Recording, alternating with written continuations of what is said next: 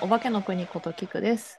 詩人の素潜り俊です。今日は最近私たちのポッドキャストでよく出てくる、そうですねウォ。ンカーワイ監う督ん、二連ちゃにん。出てきたので、うん新海誠の時も出てきたしっていうことで、うんうんうんウォンカーワイの映画の話をしてみようかなと思います。なんか最近 4K リマスターかなそうですね。が出てて、まあ話題になってるし、多分この機会に見たことない人とかがいっぱういんうん、見てるんだろうなっていう、なんかネタとか見てても感じはしますし、うん。なんか若い人にすごく見られているという話らしいよ、どうやら。そうですよね、多分うん昔、でもその時代というか、公開された当時も多分若い人うんうんね、感覚の鋭い若い人たちが見てたんじゃないかなとも思いますね。うん。うんだから多分、まあ新作みたいな感じで見てるんじゃないですかね、みんな。うん今の若い人とかが。うん、そうやと思う。で、実は私はこの間、とオールナイトのあーそう4っすね本立てにうんうん行ってたんですけど、いいですよね、オールナイト。オールナイトね、久しぶりに、もう何年ぶりかに行ったんですけあど、あ、はいはいはい。オールナイト前行った時って、すごい、まあ言っちゃあれだが、年が結構上の方が来られてるイメージだったの。ああ、ね確かにね。うん、結構映画好きで、一人で来てるおじさんはおばさまが多いうんイメージだったんだけど、今回はすごい若い子が多くて、うんうんうんうん。当にそうですね。結構しかも友達と2、3人で来てうんうんうんうる、んカップルで来てたうりとんか、うん。 3人で来てるみたいな子が多くって、すごいこう、夜中なのに元気、みんな喋ってる、あの、休憩時間 に喋ってる声が聞こえるうんうんの。 なんかすごい新鮮だったですね。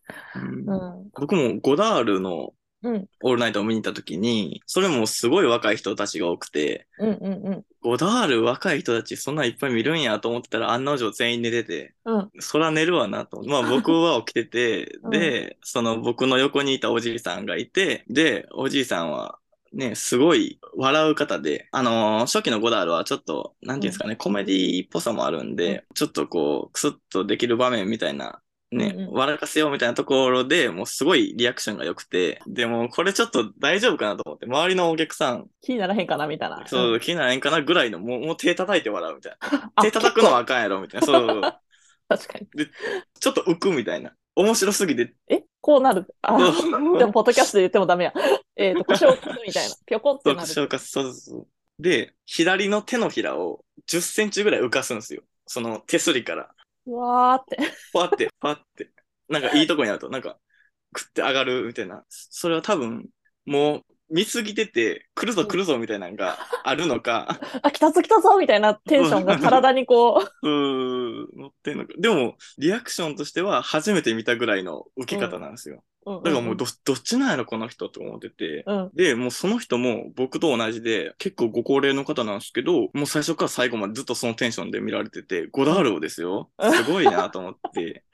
でも、僕もその熱に浮かされて、負けてられへんぞみたいな感じで。何の勝負やね。だからもう、多分僕とそのおじいさんだけやったんですよ。最後の起きてたのは。あ、そうマジでうん僕と弟と、あと幼馴染の友達3人でゴダール見たんですけど、もうその2人は寝たんですよ、最後らへんの作品で。うんで、もう3分の2寝てるし、うんもう寝息も周りから聞こえるし、えるそう。だからもう、この2人だけ熱が違うみたいな。もう、 もう二人占めじゃん。湯気出てるみたいな。ヒートアップしてたそこで。うーヒートアップして。 まあ置いといて、ゴダールとおじさんは置いといて。いや、まあ、オールナイトはいいよねって話だよね。そうそう、オールナイトはいいよねって感じですね。で、ウォンカワイの話行きましょうか。うんそうですね。なんか僕は、うん。その、確かオールナイトって恋する惑星と天使の涙と、うん火曜年花とブエノスアイレスでしたよね。そうですそうです確かそう4です作品やったんですけど、僕が最初に見たのは欲望の翼っていう映画があって、えー、うんうん。それは4、5年前ぐらいにリマスターで再上映されて、それを見に行った時にもうびっくりして、僕もその時、初めてもうそう、ウォンカーワイのことあんまり知らなくて、うんうん。おしゃれ映画なんやろなとか、はいはいねはイい。メージ、イメージあるジャケットとか見て、そうそんなん買ったりして見てられへんわなとか思ってたんですけど、うんもう欲望の操作結構バイオレンスというか、もう銃撃戦バンバンバンバンバンやったりとか、結構激しい感じの映画やって、すごいもうびっくりしたというか、衝撃を受けて、で、その映画に出て、それも結構出てるんですよ。レスリー・ちゃん、トニー・レオンとか、うんマギーちゃんとか、その、えーアンディ・ラウとか、ジャッキー・チュンとか、その、ウォンカー・ワイ作品に出てる方々がうん結構出てる映画で、多分、この映画は、タイムライン的に言えば、恋する惑星より前ですね。なんで、その、多分キレッキレの時ですよね。その、あんまり音可愛らしさが確立される前の、ね、もうキレッキレでもうやりたいことやったらさ、ぶち込めみたいな感じで、クエンティン・タランティーノ監督とか、なんかそういうあの辺のちょっとバイオレンスさみたいなのもうん影響を受けていたりだとかしてるんですけど、で、これのすごい象徴的なセリフがあって、うん1960年4月16日3時1分前、君は僕といた。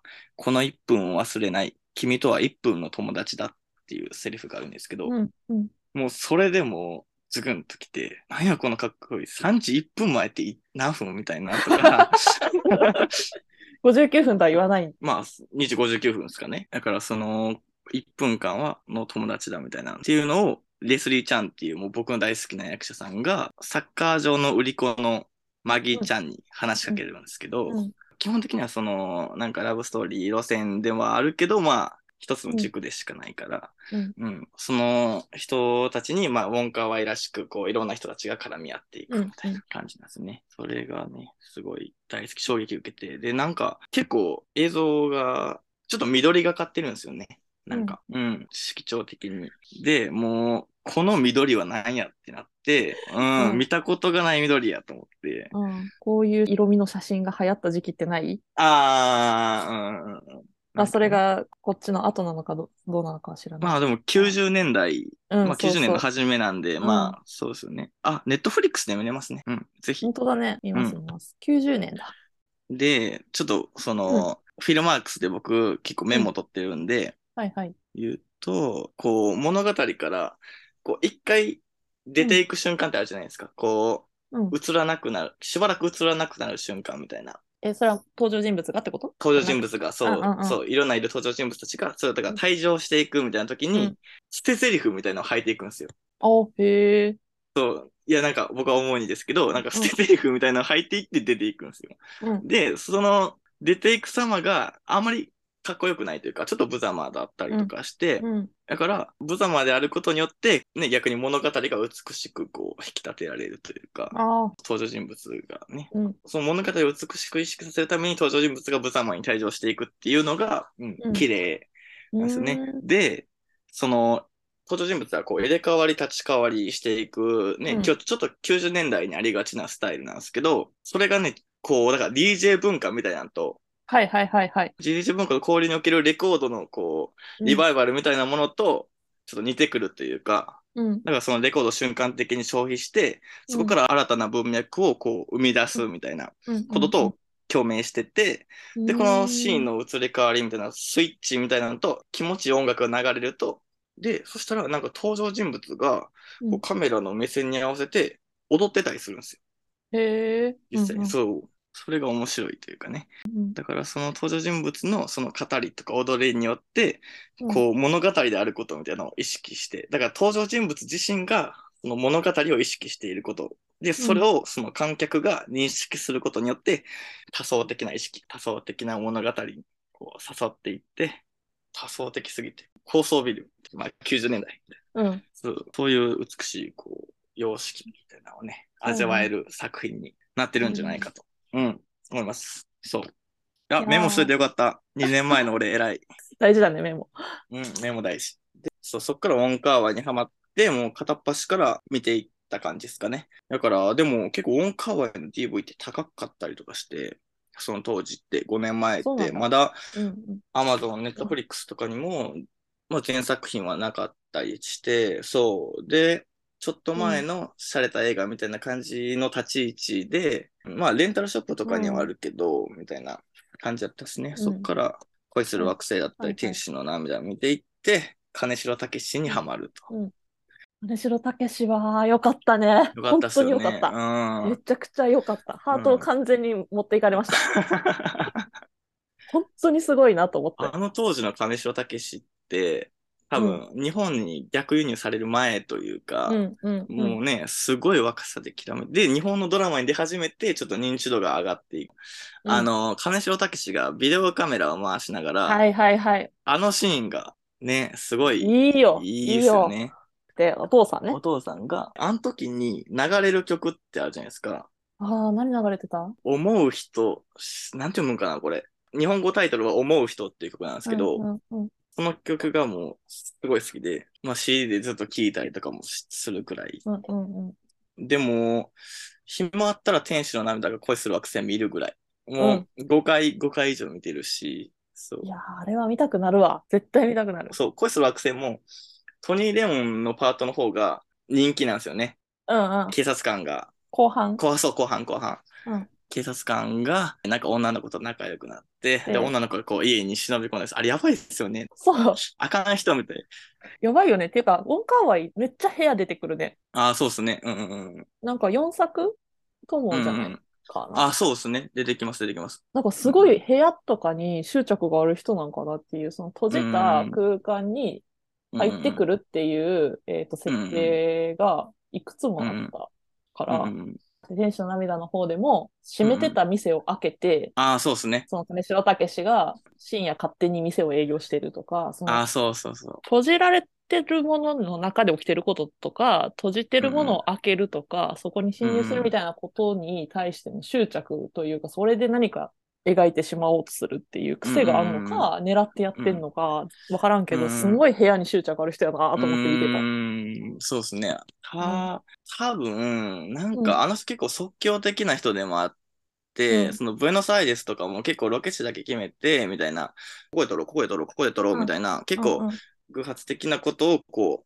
うやっていこうみたいな感じの人,、う人なんで多分うん部屋って一個決まってたらもうそうやね。そういうことやな。うんうんうんうんうんみたいなこともあるんでまあ結構癖かもしれないですねやりやすいみたいなところもうんうんあったりするし、まあでも単純にこの部屋っていうものが好きなのかもしれないですよね、こう、うん雑多な部屋みたいなね、うんうんとかシンプルな部屋だったりとか、うん、だからすごいこう、ドラマを、個人的なドラマを描くときに、部屋ってすごく使いやすいうんうんよなと思って、うんやっ性ぱり格、出ますしねうん、性格も出るし、雰囲気も出るし、でもうんうん街ともつながってる。街とかそのうんうんうんマンションみたいなとこに住んでるかうら、んうんうだんういんたい。周りとの環境っていうのも、もうそのどういうマンションかで描けるしう、んうんうん作りやすいんやろうなとは思ったけども。うんううんうんんうんうんそうねなんかでもそれででこう密室劇にしてしまわないというか、あ、そうね。うん。そう、その当時の香港をちゃんと描いうん。てるけども、その部屋みたいなものをね、だから対比させたりとか、街とね。うん。うん、そう。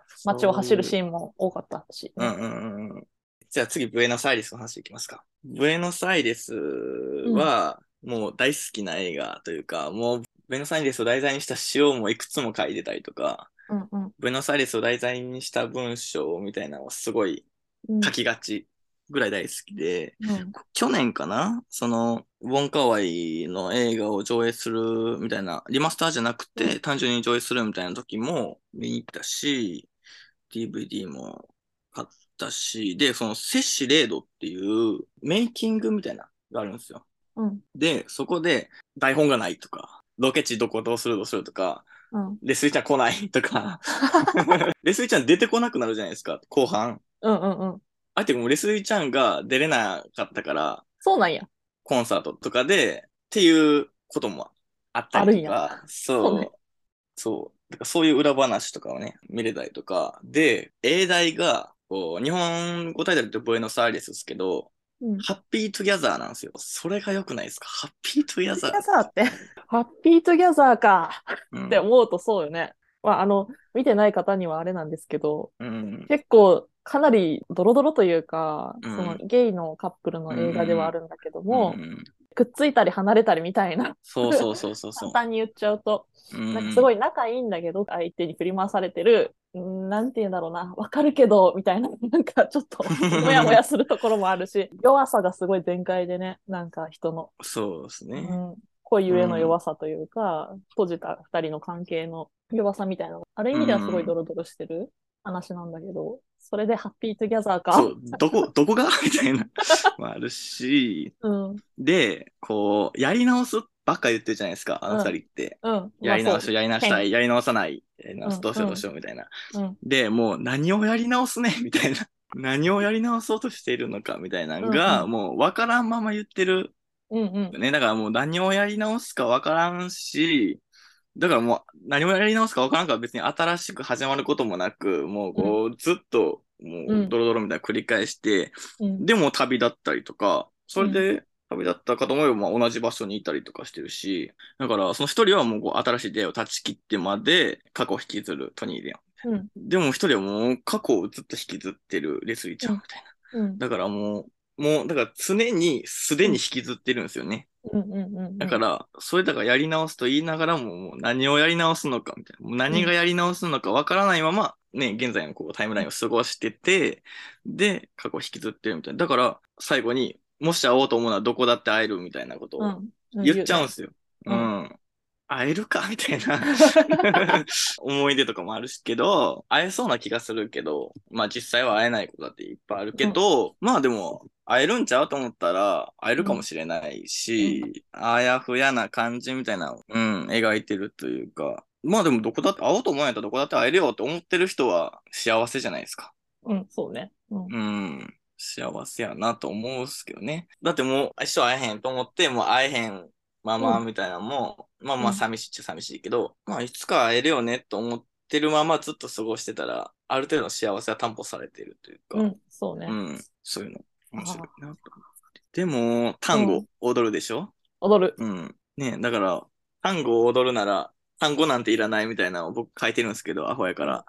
うんダジャレ。うんだからまあ、まあ、それで終わらせてもらえるけど、まあ、でも文字通り言葉なんていらないし、うん。うん。だから、もう言葉なんていらないはずなんですよ、別に。うん。でも、やり直すって言っちゃうから、関係がこじれるんですよね。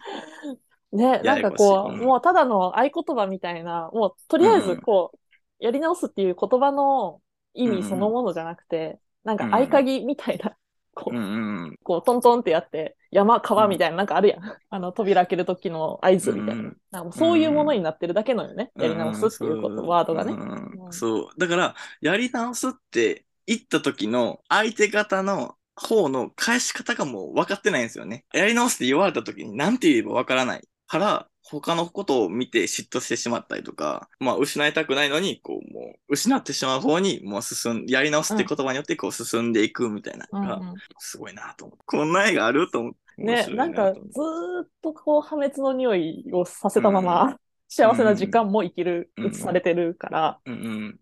絶対ダメなのに。絶対この二人うまくいかへんのに、でも、うまくいってるシーンもあり、でも絶対、この映画最後にはお二人絶対一緒にはおらへんよなって思いながら、 うんで、途中でなんかちょっともう一人出てくるしさ、二人、そうそう、作してますよね。うん、とかも出てくるし、まあ結構いい感じでその子がね、最後旅をして、ヒートギャザーか。そう、ハッピートギャザー。やばいっすよね、タイトル。やばい な、ハッピートゥギャザーって、なんかそう、ポスターに、あの、ハッピートゥギャザーって、うんなんかあ調べたりとかしたら書いてあったから、なんとなく目には入ってて、ハッピートゥギャザーか、とかって思ってたけど、確かうに、ん。ストーリーに照らし合わせて、ハッピートゥギャザーかって思うと、趣深い。大 変、大変き。趣深いですよ。うん。うーん。よし、次行きますか。えー、っと、火曜年間ですかね。うん。順番が前後しますけどね。えーうんうんブエノスアイレスがさ後かな火曜年間よりかは。うんうんで、火曜年間は僕、メルカリで買って DVD、うん500円上乗せして売ったぐらいって、あ んまりあれ、もう手元にない。そうそうそう。うん、まあでも、この映画もまあ、そんなにまあ僕の好みではないんですけど、音楽が、夢二のテーマっていうのが流れるんですよ。うん。で、それが、鈴木誠純監督の夢二っていう僕の大好きな沢田研二主演のゆ竹下夢二を描いた映画があって、うんそのために作曲された夢二のテーマが、結構何度も流れるんですよね。まあ、た流れるタイミングによって聞こえ方も変わってくるし、なんかその雰囲気みたいなんで。うんうんで、劇中で、こう、鈴木誠二の夢二とも、まあ、明らかに違った意味合いで流れてるし、この使い分けられる感覚っていうのが、匂いみたいなもんに感じるな、みたいな時があって、はいはいはい。で、この映画で言うと、なんか僕の中でその匂いっていうのがテーマになってて、こうなんか、か匂わせるだけみたいなシーンが結構多くて、うん、おいおい。そう。だからまあなんか、まあ花みたいに匂わせ、火曜年間やし、うんうん花みたいに匂わせるだけみたいな感じもするなと思って、花ってこう見せることによってこう単純にね、美しさを表現することは簡単にできるけど、まあ匂うっていうのはこう、こう普通に見てたらこうもう流し見できちゃうような映画やけど、うん。こう、匂いに行く映画みたいなとこはいろがはあいって、はいはいはい。そう、あるし、で、なんか、花って、こう、部屋にあるだけで、まあ、心がちょっと豊かになったりとか、うんなんうかん逆にもうちょっともうこの花、 もう、もう、みたいな、うんなんか逆にこう気がめいってしまうみたいなところもあると思うんですけど、んその花がこう心のありようを決めるみたいな状態を女性に置き換えてるような感じがしてて、うんうんだから、もしくは逆で花を男性に置き換えてる場合もあるけど、まあ、なんかその匂いを嗅ぐ状態の人にこう委ねられるというか、うんそのちょっとこう、こう、盗作めいたものがあるけど、なんかその匂いを鼻から香水に置き換えたとしたら、ね、プシュプシュってする香水に置き換えたら、この最初の香るトップノートから、この最後のラストノートまでの、この匂いの変化みたいに、こう、はいはいこの二人が漂わせる匂いを感じればいいんじゃないか、みたいな。なるほどね。香水ね。うん。そう。その、夢二のテーマみたいな、この匂いとかね、その実態のような匂いは、ちょっとこの映画も夢っぽいところあるじゃないですか。ぽい、夢っぽかったね。そううんそう、やっぱその夢と同一化しさせることもできるかもしれんし、でもこの夢って匂いあんのかなみたいな。人それぞれかな。夢ってこう、実際には体験してないことじゃないですか。でもこう、味わったっていう感覚はあるみたいな。っうんうんて。いうのが、なんか夢における匂いみたいなところも、この映画はあるんじゃないかなと思って。うんうそう。っていうのを2年前のメモに、 2年前の素潜り君が書いてた。そう、書いてました。 よくやった。感想疲労会になってる。2年前の俺疲労会になってるけど。確かに。確かに香水ね。そのやっぱ香水つ,、まあ、つけるかどうかわからないけど、こう、やっぱつけた時は一番こうフレッシュで、なんかその、うんうん。つけたてのやっぱ強さみたいなのがすごうんくうんビビッドにあって、うんうんで、それからなんか自分の体温とか、その人の体体臭とかも多分あると思うんだけど、うんうんうんなんか変変化していくうんうんうん、し、やっぱちょっと落ちていくわけじゃん、その香りが。うんうんうんうんでもその中で逆に落ちてきて引き立ってくる違う香りみたいなのがあって、うんうんうんで、最終こう収束していく。そのなそうまあ、つまりなくなっていくっていう感じが、確かに香水っぽい。ううんんうんうんそう。うん。匂いをキーワードに見るのもありなんじゃないかなとる思ほいどま。すね。ううんん。そう言われたら確かにそうだな。うんうん納得がいきますね。そう。で、最後に2046っていう映画あるんですけど、まあ、キムタクが出てるんですよね。っていうのが、まあ、見どころです。一個。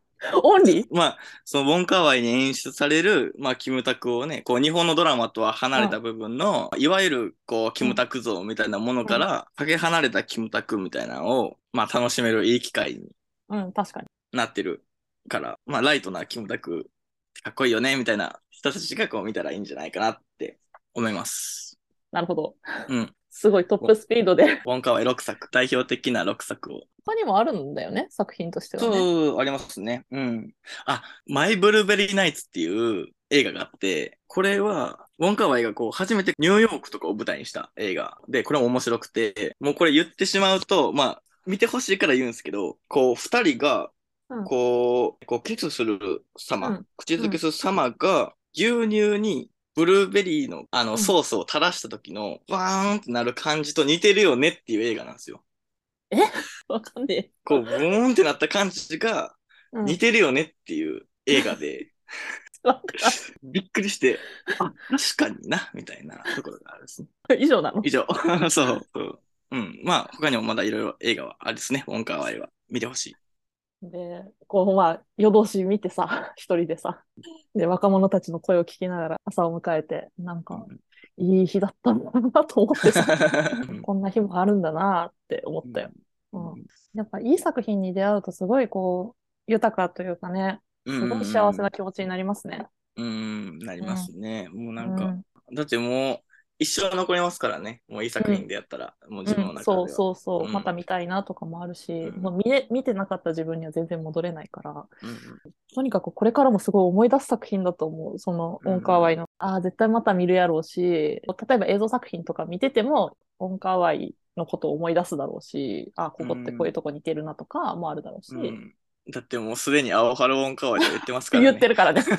見る前から言ってるからな。いや、それで言うと別に、その新海誠の時に感じたようなことは全然感じなかったね。あの、ナレーショうんン、ナレーションとか、独白が苦手なわけではないっていうことが分かりました。 うん、うん。全然苦手じゃなかったそうしで、す嫌じゃなかったし、むしろ多分アニメの方が違和感があったかうんうんうんも。アニメでそれをやることの違和感みたいな方が強かったのかもしれなくてうん、うんよく考えれば映画ではよく取られる手法っちゃ、手法じゃないですうんうんうんか。ああいうそうですね。ううんん、独白のあの映像は黙ってるシーンなんだけど、こう声がうんうん上からかかってるっていうのは。だから全然違和感はなかったし、むしろすごく良かったし、ううんんうん私は別にその独白が苦手なわけではなかったということが分かりました。確か確かめられました。 うん。うん、よかったよかっうんうん、すごい良かったです。うん。そんな感じですか。 おうんかわいい。た。はい、いい作品。うん、よかったです。こう、菊さんにこう知ってもらえて、見てもらえてよかったなとああ、思見いますてねほしいな、いろんな人に。い絶対いい映画だよ、 本当。うんいや、幸せな気持ちになる、本当に。うん、そうですね。その作品そのもののストーリー苦手とか、なんか、もしかしたらあるかもしれないけど、んその、やっぱ映画の良さって、その、映画を鑑賞してるその時間が幸せなんだよね。うんうんうんうん。まあ、映画好きじゃない人にはあんまわかんないかもわかんないんだが、うん、なんかすごいそういう作品に出会うとすごく、あの、うんなんとも言えない幸福感にうんうん包まれるんだけど、私は。そういう映画の一つになりました。うあんよかぜったひ、です。ぜひ、ぜひ見てほしいですね、はい、私もぜいひ見ろんてくなだ人さいに。、皆さん。うん、特に私は天使の涙が好きでした。あそうですね。いいですね。僕も好きです。何回もこれからも見そうです。うんうんはい。じゃあ今日はこんな感じで。はい、ありがとうございますあ。りがとうございます。生きるぞ生きるぞハッピーバースデーザバー